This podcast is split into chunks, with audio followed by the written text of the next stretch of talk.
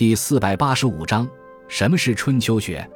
简而言之，春秋学即对于《春秋》一书的解读。《春秋》是鲁国史书，一般认为是孔子根据鲁国史书《鲁春秋》而修订。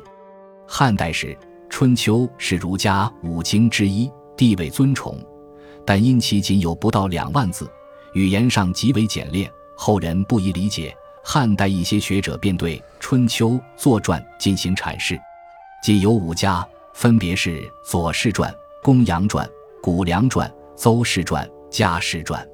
其中后两本现已不存，前三种则列入儒家经典，合称《春秋三传》。